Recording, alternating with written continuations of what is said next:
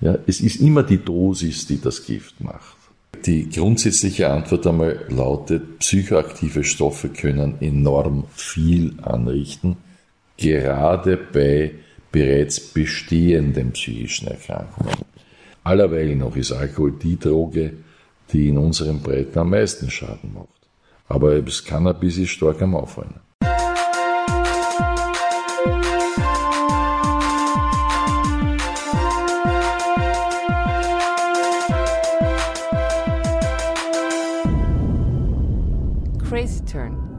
Bin bipolar.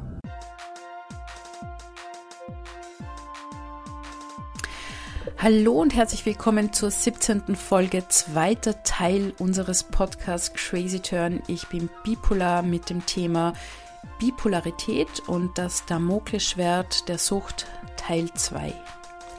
Bevor wir mit dem Thema beginnen, schaut doch auf unsere Website www.crazyturn.at. Hier findet ihr alle Informationen zum Podcast und den Mitwirkenden.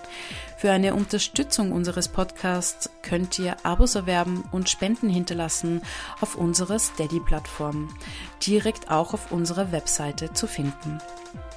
Ein wichtiger Hinweis, das Hören dieses Podcasts kann keine Psychotherapie oder das Konsultieren von Fachärztinnen ersetzen. Zum heutigen Thema Bipolarität und das Damoklesschwert der Sucht Teil 2 haben wir einen Experten eingeladen, Dr. Psoter, Chefarzt vom Psychosozialen Dienst Wien. Nicole hat mit ihm ein Interview geführt und neben seiner Expertise auch seine persönlichen Erfahrungen mit Sucht um Substanzen eingeholt. Sehr spannend, also viel Spaß beim Reinhören. Ja, herzlich willkommen. Ich befinde mich wieder in der Zentrale im Chefarztbüro des PSD Wien und habe einen sehr spannenden Interviewgast heute, den Herrn Dr. Psoter. Könnten Sie sich kurz vorstellen, wer Sie sind und ganz kurz umreißen, was der PSD Wien ist. Also, mein Name ist Georg Sota und ich bin der sogenannte Chefarzt des PSD Wien, was halt sowas ähnliches ist wie ein ärztlicher Direktor in einer ambulanten Spitalslandschaft. Äh, ja? Und äh, ich bin Facharzt für Psychiatrie und Neurologie. Das ist schon recht lang, spontan weiß jetzt gar nicht wie lang, aber schon ein paar Jahrzehnte und auch schon ein paar Jahrzehnte im psychosozialen Dienst Wien tätig. Und äh, zur Frage, was ist, was ist der BSD oder was, wofür ist er da? Äh, er ist, erstens einmal ist es, wie gesagt, eine ambulant, ein ambulantes Spital, also ein Spital ohne Betten. Und Spitäler sind für Menschen, vor, sind Menschen vorbehalten, die relevante Erkrankungen haben wurscht ob jetzt psychische oder körperliche relevante Erkrankungen. Also der psychische Schnupfen ist nicht die Aufgabe des BSD Wien. Aber beginnend bei der psychischen Blinddarmentzündung bis zum psychischen Diabetes, auch mit wirklichen Zuckerspitzen, ist es schon die Aufgabe des BSD Wien. Und warum bringe ich jetzt diese vergleiche, weil es ziemlich wurscht ist, ob Menschen körperlich oder psychisch krank sind. Es, man ist, es gibt sowieso keine Gesundheit ohne psychische Gesundheit. Es gibt aber auch keine Gesundheit ohne körperliche Gesundheit. Das sei einmal dazu gesagt. Und Menschen sind dann halt leicht oder mittel oder schwer krank. Und sie sind eher chronisch oder sie sind dazwischen auch wieder gesund. Und dann sind sie es auch manchmal episodisch bei manchen Erkrankungen. Und für diejenigen, die jetzt durchaus äh, ja, eine Behandlung möchten im Rahmen ihrer Erkrankungen, ist der beste Wien da. Und das ist gut so. Das ist gut so, weil, wie ich auch schon öfters gesagt habe, bin ich ja ähm, beim PSD 6 schon seit 2009 in Behandlung. An dieser Stelle möchte ich ein großes Dankeschön und schöne Grüße auch an meinen Psychiater Herr Dr. Stasny, mit dem wir schon die Folge ähm, Bipolarität und Medikamente und die Frau Dr. Paulis, mit der wir die Folge Bipolarität, Medikamente und Nebenwirkungen gemacht haben. Schicken und mich bedanken, dass ich in so guter Behandlung bin. Jetzt möchte ich aber zu unserem heutigen Thema übergehen. Das Thema ist ähm, psychische Erkrankungen und Sucht beziehungsweise Abhängigkeit und Drogen. Ich möchte Sie fragen, was wird unter dem Begriff Sucht verstanden? Ist das ein Synonym für Abhängigkeit? Welche Arten gibt es? Also zusätzlich zu den offensichtlichen, wo man sagt, bei Drogen, vor allem auch Alkohol und Nikotin, haben ja auch ein ordentliches Suchtpotenzial. Ja, vielen Dank erstens einmal sowieso für den Podcast, für die Möglichkeit, zweitens auch für die guten Fragen. Es kann sein, dass ich dann bei mehreren Fragen eine, ein, einen Fragenanteil vergessen habe und Sie nochmal frage. Aber fangen wir mal an mit Sucht und, und, und Abhängigkeit. Im Grunde ist es synonym. Im Grunde meint es beides das Gleiche. Allerdings ist es so, dass der Begriff Sucht ein ziemlich spezifisch äh, deutschsprachiger Begriff ist. In anderen Sprachen gibt es eher den Begriff Addiction und so weiter, also Abhängigkeit.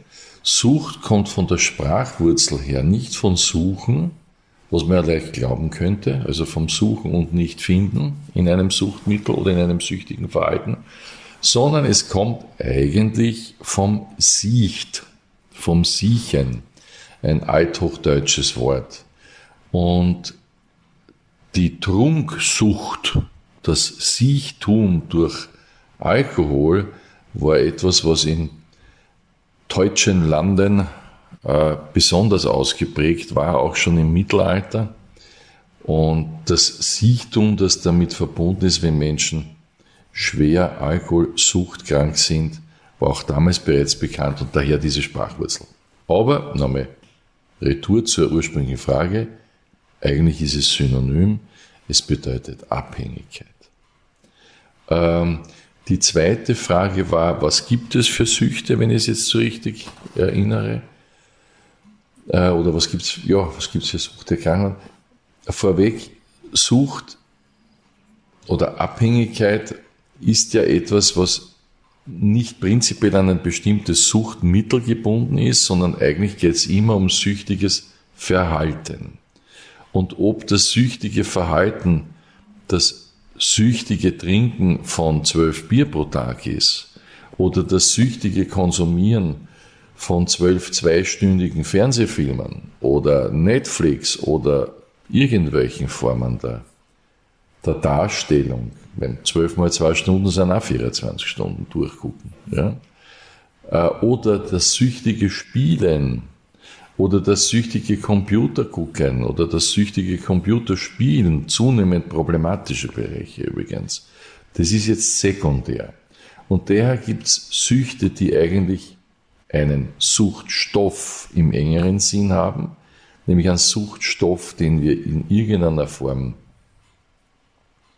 nehmen wir es jetzt einmal zum Teil oral, also über den Mund, aber halt auch über alle möglichen anderen Körpervarianten konsumieren. Das ist das, was man klassisch unter Süchten versteht, sei es bei Alkohol oder bei äh, illegalen Subst Suchtsubstanzen. Äh, es gilt auch für Nikotin, ja, beispielsweise. Und es gibt eben süchtiges Verhalten genauso im nicht primärstofflichen Bereich, äh, wo das Medium heute halt ein anderes Medium ist. Aber unser Gehirn sich dem gegenüber genauso süchtig verhält. Ja, weil wenn wir süchtig spielen, dann können wir das Spiel zwar nicht aufessen oder uns auch nicht initiieren, aber wenn wir es verfolgen und anschauen und dabei nicht aufhören können, die Kontrolle über Grenzen von Zeit und so weiter verlieren, äh, dann ist es ja etwas, was, was in unserem, was sozusagen unser Gehirn erreicht. Ist ja sekundär, ob es das über die Blutbahn erreicht oder über die Augen. Und wir erleben derzeit eine Zunahme auch gerade dieser nicht unmittelbar stofflichen Süchte, also der Verhaltenssüchte im engeren Sinn. So, jetzt weiß ich nicht, ob nur ein dritter Teil dabei war in der Frage. Jetzt gebe ich wieder Retour. Jetzt gibt es dieses Wort Komorbidität. Ich äh, wollte Sie fragen, ob Sie kurz sagen könnten, was das bedeutet und äh, wie es zu einer Komorbidität kommt. Ich fange damit an, dass ich sage, nicht Grund, das ist so unterschiedlich, wie, wie es zu einer Komorbidität kommt, dass ich da jetzt nicht, da habe ich nicht eine Antwort dafür parat. Aber grundsätzlich ist eine Komorbidität eine Erkrankung, eine zweite Erkrankung, die aber mit der ersten Erkrankung oder mit der anderen Erkrankung vergesellschaftet ist. Ja? Es ist nicht so, dass sie das immer zwangsläufig aus der Erkrankung 1 ergibt. Ja? Aber es ist so, dass die Erkrankung 2 oder 3 oder 4 häufig mit der Erkrankung 1 verbunden ist. Das gilt für alle Erkrankungen. Das ist jetzt nicht ein primär psychisches Phänomen. Äh, Im psychiatrischen Bereich ist es so, dass die Komorbidität von schwereren psychischen Erkrankungen mit Sucht, zusätzlichen Suchterkrankungen noch einmal eine eigene Komplikationssituation bietet. Aber ich glaube, da wird es noch mehr Fragen dazu geben.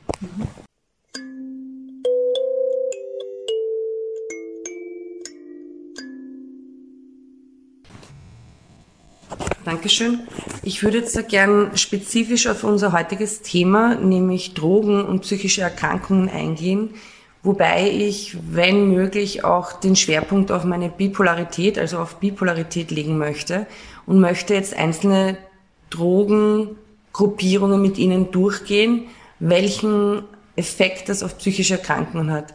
Sehr weit verbreitet ist ja der Cannabiskonsum, also THC, ähm, was ja meines Wissens nach zu den psychoaktiven Stoffen gehört. Und da wollte ich fragen, was können psychoaktive Stoffe anrichten in Form, in, in Bezug auf äh, psychische Erkrankungen? Das ist eine ausgezeichnete und sehr wichtige Frage, weil die grundsätzliche Antwort einmal lautet, psychoaktive Stoffe können enorm viel anrichten, gerade bei bereits bestehenden psychischen Erkrankungen. Äh, psychoaktive Stoffe können in vielerlei Weise zu echten Entgleisungen führen.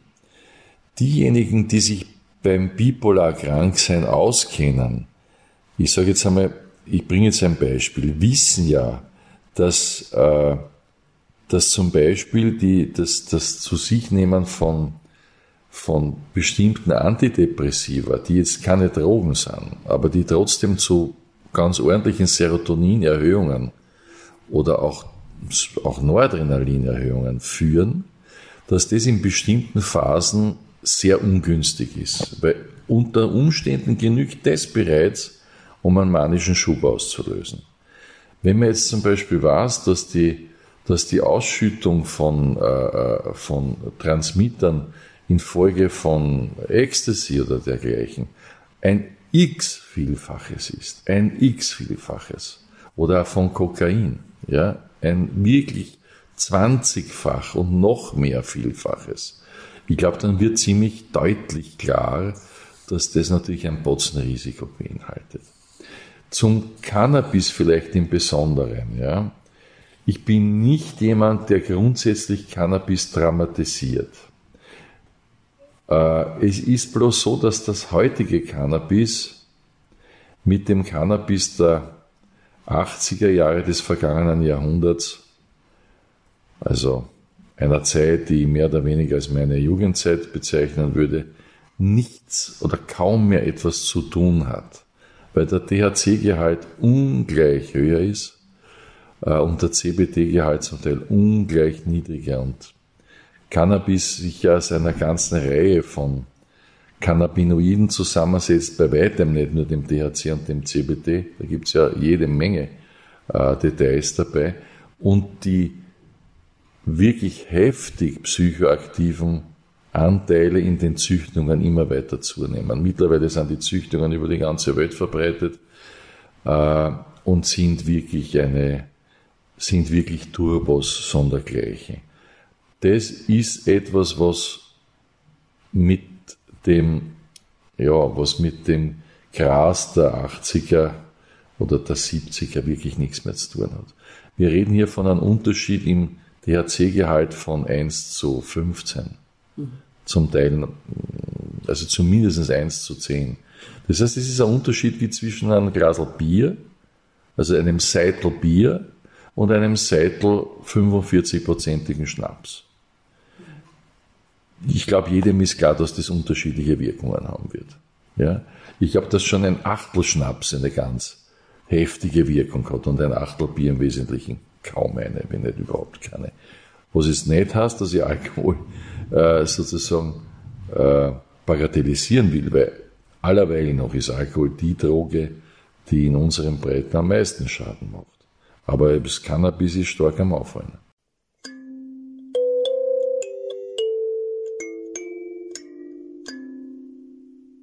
Eine Ergänzungsfrage zum Cannabis. Was sagen Sie zu HHC, was in Österreich ja erst vor drei Wochen oder so verboten wurde oder illegalisiert wurde? Was sagen Sie dazu, warum das passiert ist und ist, ist das gerechtfertigt? Also A, es ist gerechtfertigt aus meiner Sicht. Das ist auch ein, ein, ein heikler Turbo.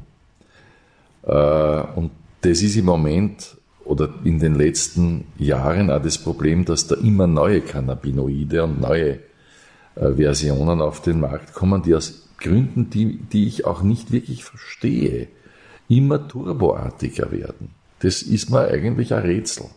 Also die, die, die, die Hippie-Bewegung der, der 70er Jahre wollte ein bisschen entspannen und ein bisschen Gaude. Ja?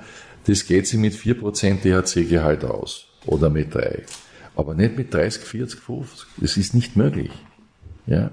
Und beim HHC ist es ja ganz eine ähnliche Entwicklung, die wirklich in, in gefährliche Dimensionen einfach führt. Ja? Ist mir auch irgendwo ein Rätsel, warum das so populär ist, sich sozusagen das Hirn wirklich wegzuballern. Ich verstehe es nicht. Ja? Weil, weil das hat mit dem, nochmal sage ich es, mit der ursprünglichen Cannabis-Geschichte nichts mehr zu tun. Ja? Also es ist eine gerechtfertigte Verhinderung des freien Verkaufs. Wie ich Ihnen vorher gesagt habe, möchte ich ja wirklich die Gruppierungen durchgehen an Drogen. Jetzt möchte ich gern weiter fortsetzen mit Halluzinogenen wie LSD, Mushrooms oder DMT. Und konkret zum Beispiel mit LSD anfangen. Wir werden später nochmal über Microdosing reden. Und es ist ja so, dass die Drogen und die Verteufelung von Drogen eigentlich erst seit Nixon und War on Drugs in den 1970ern so stark vorangetrieben wurde. Wir wissen, dass War on Drugs sehr viele Menschenleben auch kostet, also die Illegalisierung von Drogen und die Beschaffung und Kriminalisierung von Beschaffung und Produktion. Aber zurückzukommen, Halluzinogene. Was macht LSD? Weil meines Erachtens oder meines Wissens wird zum Beispiel in den Niederlanden oder Deutschland auch schon teilweise unter Schweiz LSD unter Microdosing durchaus für Bipolare verwendet. Also einerseits die Frage, was machen Halluzinogene und konkret LSD, ist es doch im Microdosing eine Chance für Bipolare? Fangen wir mit dem zweiten Teil der Frage an. Weil was es genau alles macht, so genau wissen wir es nicht. Ja, muss man dazu sagen. Äh, Microdosing ist als Behandlungsvariante oder als Behandlungsmöglichkeit schlicht und einfach im Kommen. Ja, das ist so, wobei es nicht wirklich neu ist. Ja, der Erfinder von LSD, der Herr Hoffmann aus der Schweiz, propagiert das seit vielen Jahren, hat wahrscheinlich selber auch gemikrodost und ist 101 Jahre alt geworden. Ja, und äußerst hell.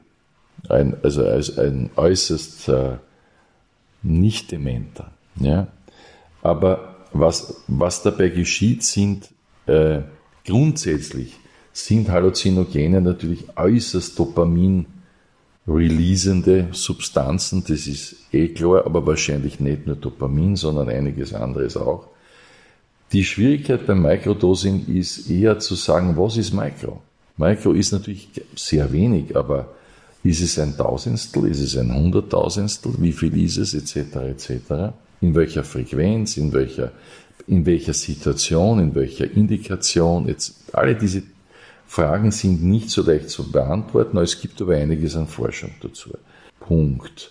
eine Suchterkrankung nach dem Muster immer mehr, immer öfter, immer heftiger bei wirklichen Dosierungen von, von LSD gibt's ja im Grunde gar nicht. LSD-Räusche sind ungeheuer anstrengend, ungeheuer herausfordernd. Niemand will das täglich. Ja? Ist eine ganz eine andere Geschichte.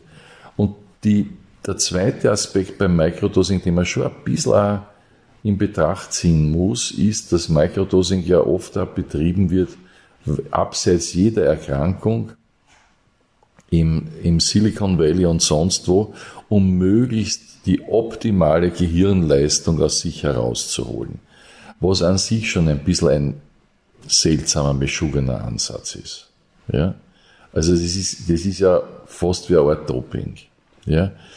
Heute auch für was recht was Künstliches, sagen wir es mal so. Aber Microdosing als Behandlungsmethode, um Menschen, die sie zum Beispiel in einer wirklich schweren Depression verkantet haben, sage ich jetzt einmal, da wieder rauszubringen oder dergleichen rauszuhelfen, ist ganz was anderes wie Microdosing als um Superman zu werden.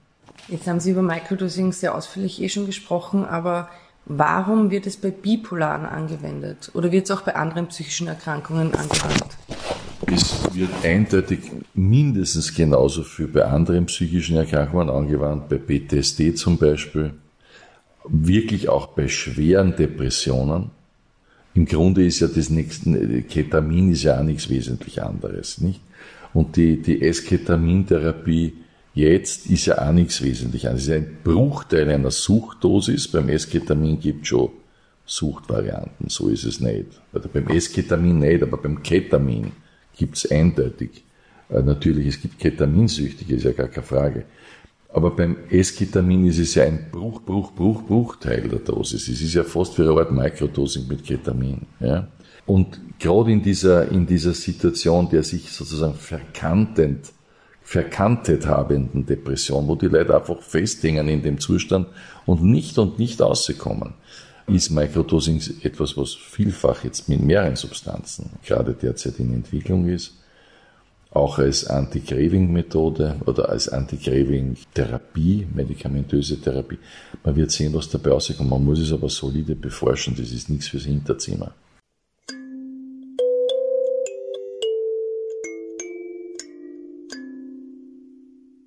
So, machen wir weiter. Dankeschön. Bei Amphetaminen wie Speed, MDMA, also Ecstasy, welche Auswirkungen kann das auf psychische Erkrankungen haben im Gehirn und was passiert da genau? Ja, was, was passiert genau? Passiert genau ist eine Überflutung äh, des Gehirns letztlich mit den jeweils psychoaktiv freigesetzten Substanzen. Beim Amphetaminen sind, im Grunde ist Ecstasy ja auch nichts anderes wie Amphetamin, ja es halt, oder wie eine Amphetamin-Variante, sagen wir es jetzt einmal so, es entweder Noradrenergie, Adrenergie oder Dopaminergie, halt Überflutungen. Was dabei passiert, ist, dass irgendwann einmal die Nervenzellen das nicht mehr packen und irgendwann einmal dabei einfach K.O. gehen. Und im ungünstigsten Fall ist dieses K.O.-Gehen so, dass die Nervenzellen kaputt gehen. Ja? Und mit diesem Kaputtgehen das ist ja nicht, das befindet ja nicht in luftleeren Raum statt. Gehen Hirnzellen kaputt und die fallen uns dann halt. Ja? Wenn man, man kann genauso gut weich gesoffen sein, wie weich geraucht, wie weich, wie, wie, wie, wie weich amphetaminisiert etc. Da sind einfach diese, diese Schäden, diese wirklich morphologischen Schäden so groß, dass sie da halt verschiedene Areale im Hirn nicht mehr erfangen. Ja? Das ist das eine. Das andere ist, es, es können epileptische Anfälle ausgelöst werden, relativ leicht. Und bei, bei, speziell bei Ecstasy ist das Problem, also ist das, was wirklich akut lebensgefährlich ist, ist die Hyperthermie. Also, dass man über, über 40 Grad Fieber kriegt, also Kerntemperatur über 40 Grad bis zu 42, 43.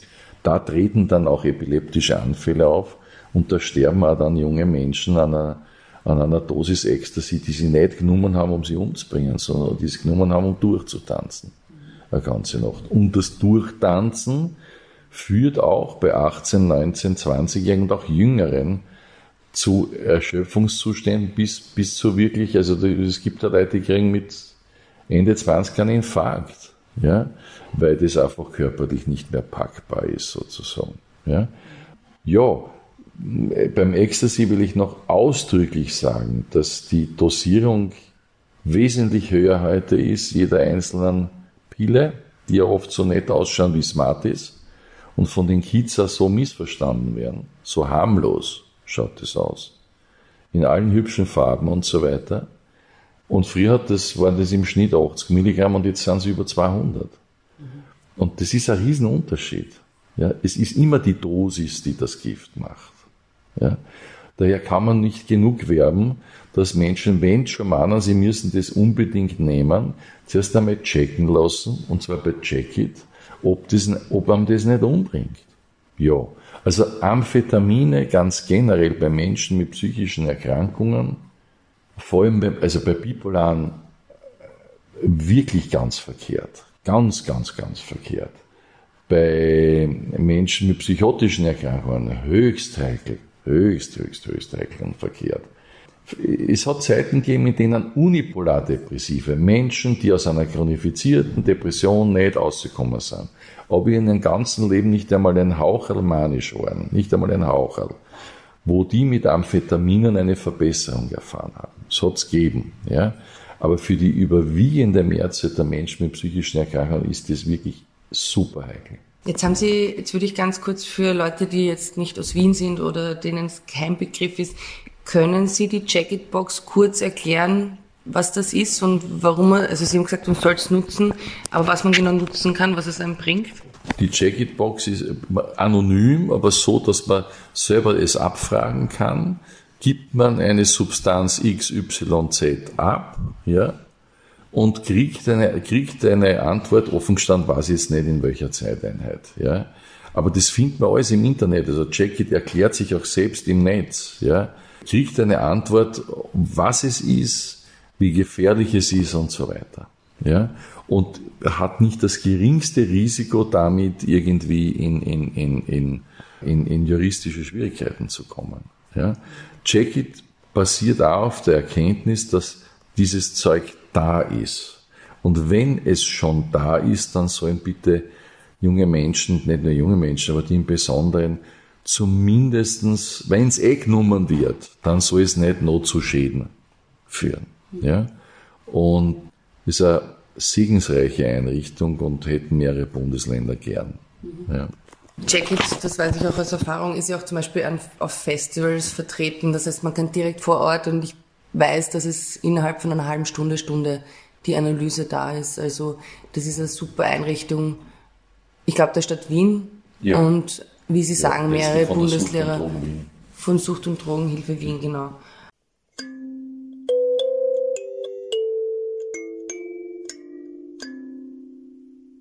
Jetzt zur letzten Gruppierung wäre Opiate, wie Heroin zum Beispiel. Was löst das kann das bei psychischen Erkrankungen auslösen? Naja, Heroin ist eine Substanz, die bei Menschen mit psychischen Erkrankungen derzeit eher jetzt nicht so im, im, im, im Fokus ist, in unseren Breiten. Ja? Was es auslösen kann, ist, dass Menschen in eine, ja, eher in eine Form der Trägheit verfallen, sage ich jetzt einmal. Ja. Ähnlich wie bei, wie, bei, wie bei Cannabis in hohen Dosen, demotivationales Syndrom, ja, wo man einfach wirklich äh, nichts weiterkriegt und völlig, völlig antriebslos ist und völlig interessenslos und halt auch motivationslos die Tage irgendwie dahin, dahin schleichen, sage ich jetzt einmal. Ja.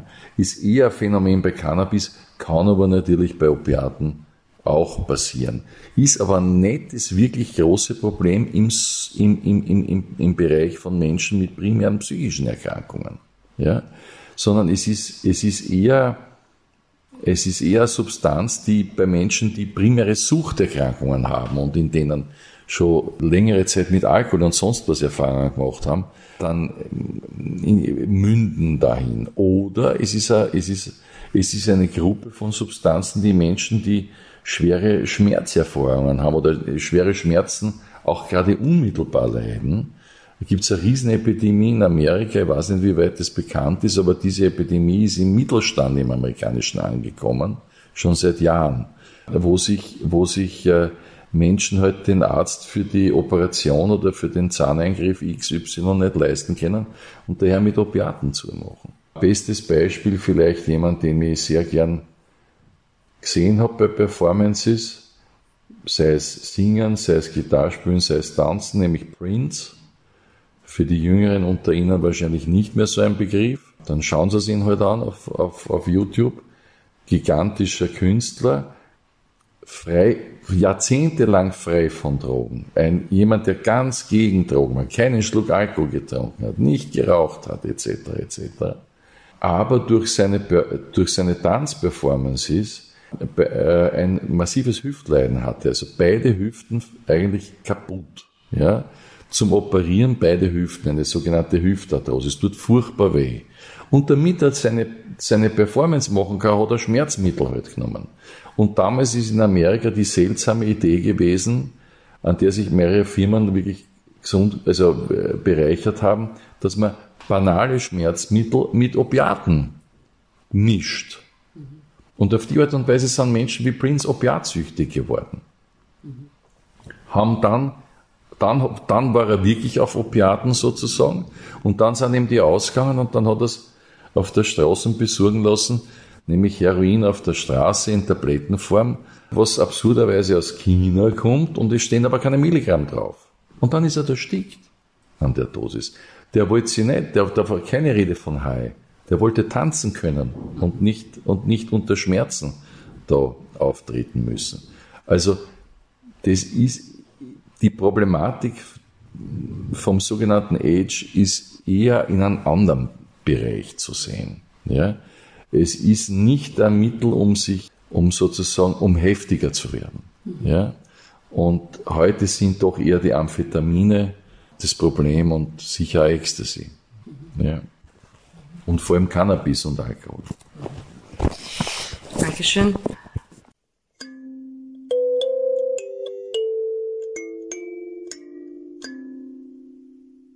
Sie haben jetzt schon darüber gesprochen, aber könnten Sie ganz kurz nochmal zusammenfassend sagen, gibt es Unterschiede der Wirkung je nach psychischer Erkrankung von Drogen?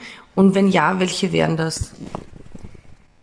Also es gibt Unterschiede und diese Unterschiede sind natürlich je nach psychischer Erkrankung, was ist das, was ist das größte, das, was das jeweils größte Dekompensationsrisiko ist, ist das, was von der ein oder anderen Droge resultiert. Also, der, Paranoid, der Mensch mit einer paranoiden Schizophrenieform, der äh, vielleicht schon längere Zeit von seinen Halluzinationen, was sehr oft akustische Halluzinationen sind, eine Ruhe hat und jetzt beispielsweise Amphetamine oder Kokain oder vor allem Halluzinogene einnimmt, ja, kann unter Umständen auch mit einem mikrogedosten Halluzinogen, Patsch, wieder Pilzen, ja, wo keiner in aller Regel weiß, was drin ist, wie viel drin ist, ja, Psilocybine etc., kann voll wieder in seine Halluzinose kommen. Vielleicht auch noch in eine ärgere Halluzinose denn je.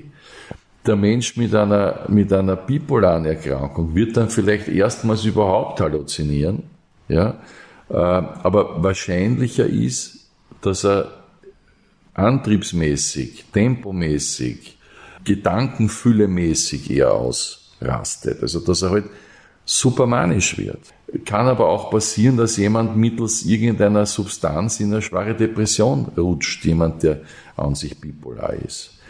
Der Mensch mit einer unipolaren Depression, die vielleicht schwer, schwere Depression ist, wird mit einem Halluzinogen vielleicht einmal anfangen, einfach zu mit der, wird vielleicht eine wahnhafte Depression kriegen, etc. Neurotische Angstpatienten, also Menschen mit einer Angsterkrankung verschiedener Art, werden vielleicht ihre, werden vielleicht einmal psychotische Erfahrungen machen, jetzt je nach Substanz. Ja? Ähm, und die Frage ist ja nicht nur, was geschieht unter der Substanz, sondern die Frage ist auch, was geschieht, wenn die Substanz nicht mehr genommen wird. Also beispielsweise in meiner Generation war es nicht selten, dass Medizinstudenten Klammer auf, auch ich, Klammer zu, Amphetamine genommen haben, vor Prüfungen, um möglichst viel Stoff hineinzupacken, um möglichst viel, nicht, möglichst viel Lernstoff hineinzupacken, um möglichst viel zu lernen. Manche von uns haben nebenbei gearbeitet, auch ich, und haben in der Nacht studiert. Amphetamine sind ja höchst putschende Substanzen. So. Und dann gab es aber auch Einzelne, und ich kenne solche, die, wenn die dann man hat das genommen eine Woche von der Prüfung und am Tag der Prüfung, wenn die Prüfung gut vorbei war, war es wieder erledigt. Aber diejenigen, die eine affektive Problemachse gehabt haben, die waren völlig fertig nach dem, nach dem Tag, wo sie das nicht mehr zur Verfügung hatten. Ja? Die haben gelitten wie, wie nur etwas. Nach sieben Tagen Amphetamin und einer geglückten Prüfung, auf die man sich, wo man eigentlich froh sein hätte können. Da war von einer guten Stimmung gar nichts da. Haben depressive Abstürze gehabt wie, wie nur etwas. Also hier sind die, sind die unterschiedlichen Reaktionsmöglichkeiten auch gar nicht immer so, so leicht vorhersagbar. Sie sind sehr individuell. Ja? Ich würde es so zusammenfassen. Wenn jemand Panikattacken hat und sehr größtes Problem sind Panikattacken, dann kann ihm mit einem Suchtmittel passieren, dass er Panikattacken in einer Fülle hat, wie er es überhaupt noch nie gehabt hat. Nicht auf ewig, aber auf längere Zeit. Wenn jemand bipolar ist und sehr größtes Risiko sind hm, maniform, maniforme Mischzustände, dann kann genau das, das, genau das das Ergebnis sein. Wenn jemand äh, äh eine halluzinatorische Psychose im Hintergrund hat, kann genau das wiederum das Problem sein. Also es sind schon eher individuelle, sozusagen, Risiken. Dankeschön. Jetzt haben Sie öfters psychotisch erwähnt und Psychosen. Was sind Psychosen? Und wir haben vorher im privaten Gespräch geredet, dass ich vielleicht keine Psychose hatte vor kurzem, sondern eine illusionäre Verkennung. Was ist da der Unterschied? Also Psychose ist ja ein großer Überbegriff für einen Realitätsverlust. So, so ganz so einfach ist es nicht, eine Psychose sozusagen oder generell Psychosen zu definieren. Aber machen wir es einmal so. Sagen wir mal, psychotisch wird es dort, wo meine Wahrnehmung, also es beginnt dort psychotisch zu werden, wo meine Wahrnehmung, die ja letztlich mir die Umwelt sozusagen zeigt, mit der äußeren Umwelt nicht mehr real korreliert. Ja? Also wo das, wo das anders ist, als ich es erlebe. Da gibt es natürlich Abstufungen. Und wenn ich jetzt zum Beispiel etwas verändert sehe, also ich sehe etwas, was man durchaus, wenn man schlampig hinschaut, als hm, Person im Mantel mit Hut verkennen kann, ja, dann ist der psychopathologische Begriff dafür die sogenannte illusionäre Verkennung. Das haben Menschen gar nicht so selten. Kinder haben das häufig. Jugendliche oder vor allem Kinder haben das häufig. Alte Menschen, auch wenn man schlecht sieht, hat man das häufig. Ja? Aber wenn man nicht schlecht sieht und kein Kind mehr ist, ja, und man hat es, ist es schon der Beginn einer Entgleisung. Ja? Die nächste Stufe der Steigerung wäre, wenn ich das, was ich da verändert sehe, sehr intensiv verändert sehe. Also ich sehe nicht nur, ich sehe ein Gesicht, weil es da tatsächlich ein Gesicht gibt, mein Vis-à-vis -vis hat ein Gesicht, und ich sehe auf einmal plötzlich, dieses Gesicht verändert sich zu einer Fratze. Ja? Aber tatsächlich verändert sich da gar nichts zu einer Fratze, sondern ich äh, sehe es so, nicht es ist so. Ja? Da ist ja die Diskrepanz zur Realität schon größer. Die nächste Steigerungsstufe ist, ich sehe etwas, was überhaupt nicht da ist.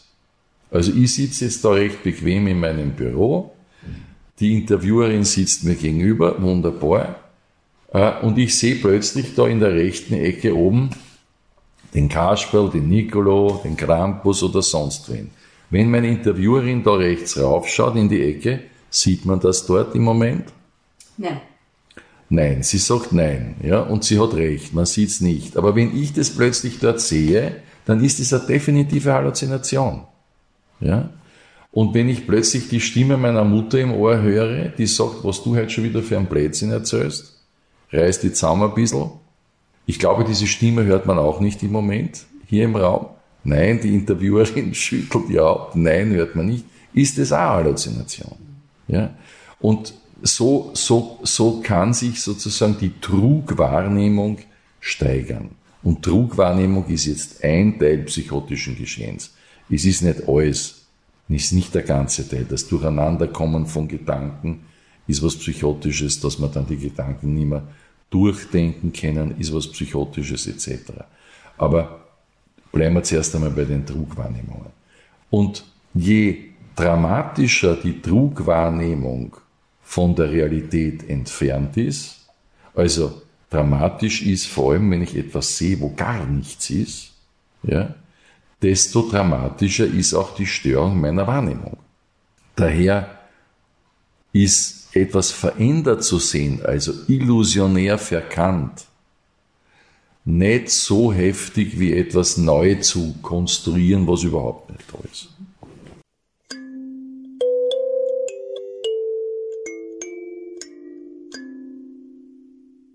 Dosing haben Sie jetzt schon erwähnt und deshalb denke ich mir, müssen wir nicht auf das noch einmal eingehen. Aber ich würde Sie gerne fragen, können Sie mir Zahlen oder Statistiken für Österreich nennen in Bezug auf psychischen Erkrankungen und Drogen? Naja, die, die wirkliche Wirklichkeit ist, heute reden wir ja viel über die wirkliche Wirklichkeit, die wirkliche Wirklichkeit ist, dass Österreich ein ganz schlechtes Zahlenmaterial hat. Im Bereich psychische Erkrankungen, aber auch im Bereich zum Teil andere Erkrankungen. Aus irgendwelchen Gründen liegt uns das nicht, ja, gescheite Statistiken zu erstellen.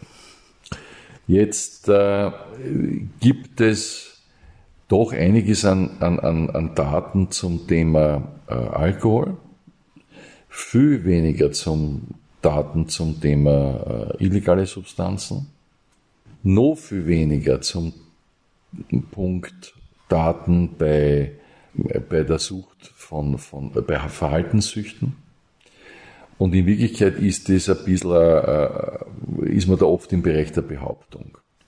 Faktum ist, dass psychisch in irgendeiner Form krank sein, in irgendeiner Form krank sein im Jahr 2023 mit Sicherheit ein Drittel der Menschen betrifft in unserem Land.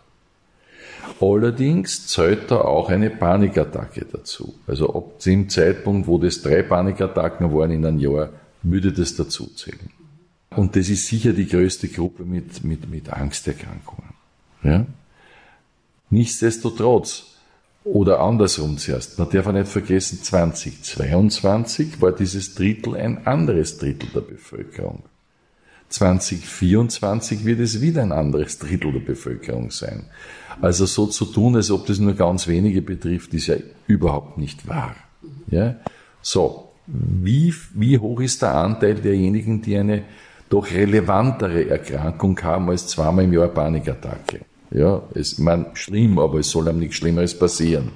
Eine bipolare Erkrankung, die am segiert, jedes zweite Monat, wenn nicht jedes Monat, ist schon ein bisschen was anderes. Ja? Ist per Definition eine schwerere Erkrankung. Da müssen wir davon ausgehen, dass das halt im niedrigen einstelligen Prozentbereich ist. Aber genau wissen es nicht. Und wenn Sie mir jetzt fragen täten, wie viel ist da verknüpft im niedrigen einstelligen Prozentbereich, kann sein 2%, kann aber auch sein 4%, kann auch sein 5%.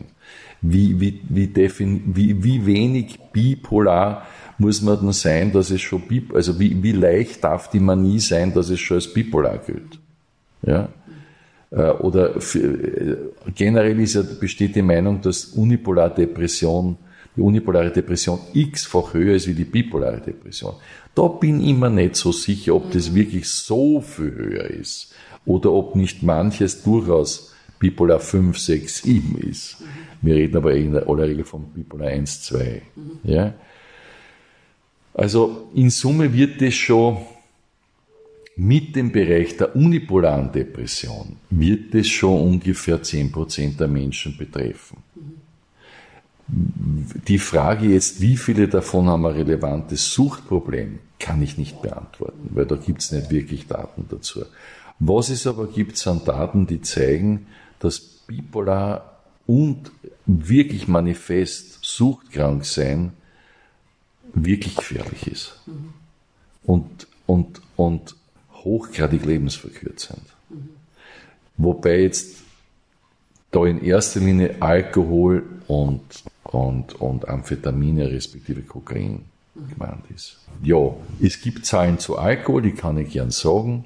Ja, fangen wir vielleicht damit an, dass circa 80 Prozent der Alkoholmenge werden von circa 20 Prozent der Konsumenten getrunken. Und es gibt auch gar nicht so wenig Menschen, die gar keinen Alkohol trinken. Es gibt mindestens 300.000, eher mehr, definitiv schwer Alkoholsuchtkranke in Österreich. Mindestens. Es wird eher ein Stück weit mehr sein. Und es gibt einen viel größeren Kreis an Gefährdeten. Ja? Also es, es, es wird immer von wirklich mindestens 5% definitiv Suchtkranken gesprochen. Dann braucht man das nur mehr nach Altersgruppen. Also wir sind ein 10 Millionen Völkchen. Ja. 5% waren 500.000. Ja. Allerdings muss man pro Altersgruppen abrechnen. Die Zahl der manifesten Alkoholiker bei den über 90-Jährigen ist hoch, äh, ist gering, ist sehr gering. Auch bei den über 85-Jährigen ist sehr gering.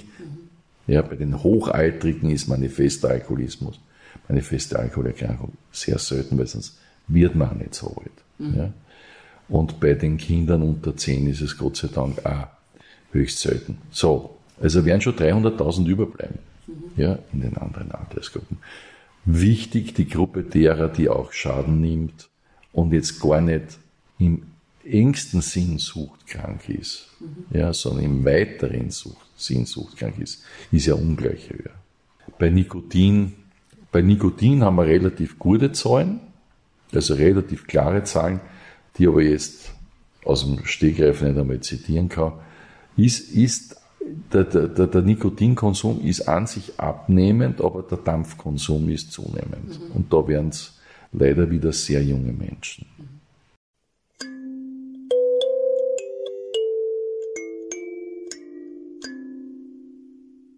Dankeschön. Also ich muss von meiner Seite sagen, ich wäre mit meinen Fragen am Ende. Wollte fragen, ob Sie eigene Ideen haben, beziehungsweise doch darauf pochen, nachdem ich netterweise ein kleines Geschenk bekommen habe, dass Sie doch kurz, Sie haben ein Buch herausgebracht, 2022, dass Sie kurz davon sprechen, weil es passt sehr gut zu unserem heutigen Interview. Worum geht es in dem Buch? In diesem Buch, das den, den knappen Namen Sucht trägt, geht es ums Erkennen, wann ist man süchtig, es geht ums Verstehen, was geschieht da mit mir, und es geht auch ums Überwinden. Wie komme ich damit entweder zumindest besser zurecht oder am besten, wie komme ich aus der Bretouille raus? Geschrieben habe ich dieses Buch in einer Zeit, wo ich die Folgen meiner Nikotinsucht, meiner langjährigen Nikotinsucht recht intensiv zu spüren bekommen, äh, bekommen habe, im, im Rahmen einiger Geschichten mit meinem Herz und alle Suchtmechanismen, wie sie so sind, bei mir selber auch im Rahmen meiner Nikotinsucht entdeckt habe. Also meine ganzen Ausreden, ich kann nur gescheit arbeiten, wenn ich, wenn ich wenigstens zehn Zigaretten am Tag rauche, besser mehr. Was einen Text schreiben kann ich überhaupt nur, wenn ich gerade chick währenddessen etc. etc. etc. Auch die ganzen Verhaltensmuster, die andere Menschen mit Suchterkrankungen haben. Ich musste dann verschiedene Herzmedikamente nehmen, damit ich nicht sozusagen Herzattacken während dem Rauchen gekriegt habe.